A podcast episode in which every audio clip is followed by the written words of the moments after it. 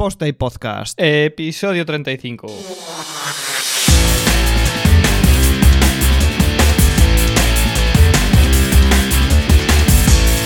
Pues hola a todos y bienvenidos a un Posta y Podcast más, una semana más. Eh, bueno, pues parece que una pequeña nueva etapa, ¿no? Por lo menos hemos recuperado un poco las ganas de, de, volver a grabar y así lo iremos haciendo si el tiempo lo permite y siguen saliendo temas de los que hablar.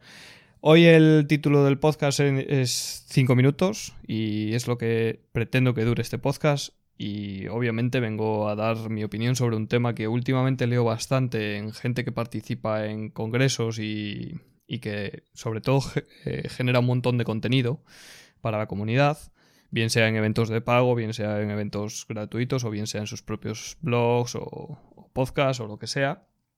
Y es el tema del feedback. Eh, leo bastante, bastante mal ambiente, mal rollo sobre el tema del feedback porque, coño, parece que no sabemos dar feedback, ¿no? Y, y al final eh, yo quiero explicar en este podcast qué fácil es a veces dar feedback y la importancia que tiene. Entonces vamos a hacer una pequeña introducción de todo lo que se podría hacer en 5 minutos, aunque ya eres consciente, pero en 5 minutos podrías comentar en 3 o 4 blogs que te gustan, podrías responder a unos cuantos, unos cuantos tweets que te han parecido interesantes, podrías decirle a alguien que se ha equivocado cómo puede mejorar o cómo puede aprender algo en lo que, en lo que falla, o incluso le podrías eh, decir a, a alguien que lo que está haciendo no está correcto.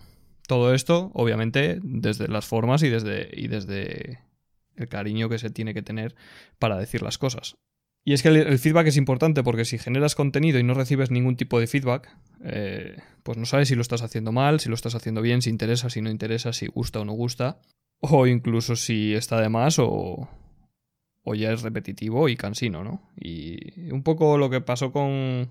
Lo que ha pasado con Posta y Podcast es eso también, que si se recibe feedback, pero no directamente en los comentarios, o a lo mejor no se recibe un feedback, eh, digamos, que aporte valor. Y no me malinterpretéis, porque todo feedback es bienvenido, por supuesto. Pero esto lo explicaré un poquitín más adelante, lo que es aportar valor y lo que no, ¿vale? Eh, sí que me gustaría dejar claros. Dejar claras dos cosas. Y es que el feedback negativo, por favor, hay que darlo con cuidado, con muchísimo cuidado y en privado. Si vamos a decir que algo está mal, que algo es erróneo, que se ha equivocado, decírselo en privado, ¿vale? No sirve de nada decirlo en público y después, cuando te has equivocado, cuando ves que a esa persona la ha afectado negativamente, porque es lo que suele pasar, ir por privado a pedir disculpas. Eso no es lo adecuado. Y luego el positivo, en público y animando a continuar. Qué buena charla, me ha gustado mucho cómo explicas este concepto o esto otro, o cómo transmites o cómo has creado los slides. Por favor, continúa, anímate a hacer otra más o haz la segunda parte de este artículo del blog que me ha molado mucho. Sigue haciendo estos hilos de Twitter, lo que sea, ¿vale? Aprovecho para llevaros al podcast anterior, uno de los anteriores, donde yo, que se llama Los enlaces a mi web, por favor, donde os digo que es más importante dar el feedback en el propio site del proyecto, del podcast, del, del, blog, del autor o de lo que sea, que en redes sociales, porque en redes sociales se suele perder, incluso no es fácil encadenar una, una conversación en torno a un contenido, sino que es una conversación aislada sobre ese contenido, pero aislada, no se ve el contenido como tal. Entonces yo animo a que lo hagáis en, el site o en el sitio del propio proyecto. Y como digo, intentad, intentad aportar valor siempre, aportar valor significa hacer algo, dar algo, algún feedback positivo. Positivo, no en el sentido de que sea bueno, sino que sea productivo para el receptor de ese feedback.